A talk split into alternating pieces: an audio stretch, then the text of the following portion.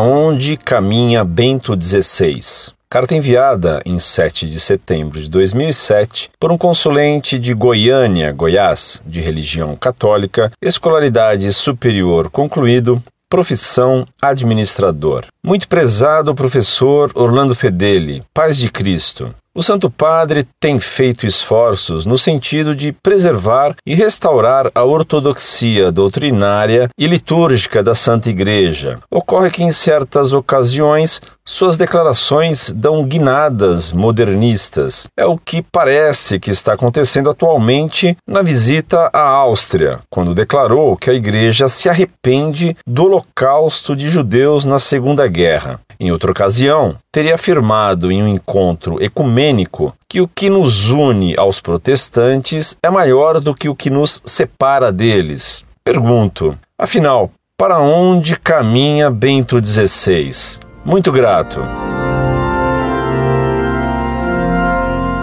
Muito prezado, salve Maria. Você me pergunta o que todo mundo se pergunta: para onde caminha Bento XVI? Sua pergunta provém da oposição para não dizer contradição, entre a condenação do relativismo e os discursos e visitas ecumênicas de Bento XVI. Ainda agora, o teólogo do Papa, Padre Bux, certamente com a anuência do Papa Bento XVI, condenou o diálogo interreligioso, mas logo depois, Bento XVI disse algo favorecendo esse diálogo.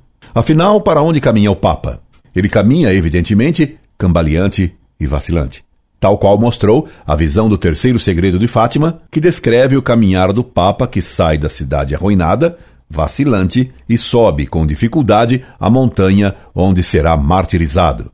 O que é certo, pois já são fatos já realizados, é que Bento XVI condenou o espírito do Vaticano II, que ele reduziu o subsiste ah, é? Certo é que ele negou o título de igreja para seitas protestantes, quando o concílio a chamou de igrejas mesmo. Certo é que Bento XVI negou que nas religiões pagãs houvesse sementes do Verbo, coisa que o Concílio Vaticano II garantiu que havia.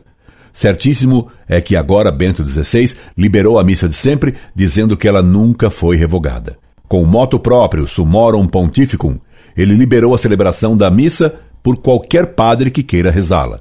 Desse modo, Bento XVI amarrou a nau da igreja na coluna da hóstia, como se contou na profecia de Dom Bosco. Para onde caminha Bento XVI? Creio que, apesar dos passos vacilantes, ele caminha para amarrar a nau da igreja na coluna de Nossa Senhora. E rezemos para que Deus o conduza até o fim nessa direção, mesmo que isso custe seu martírio.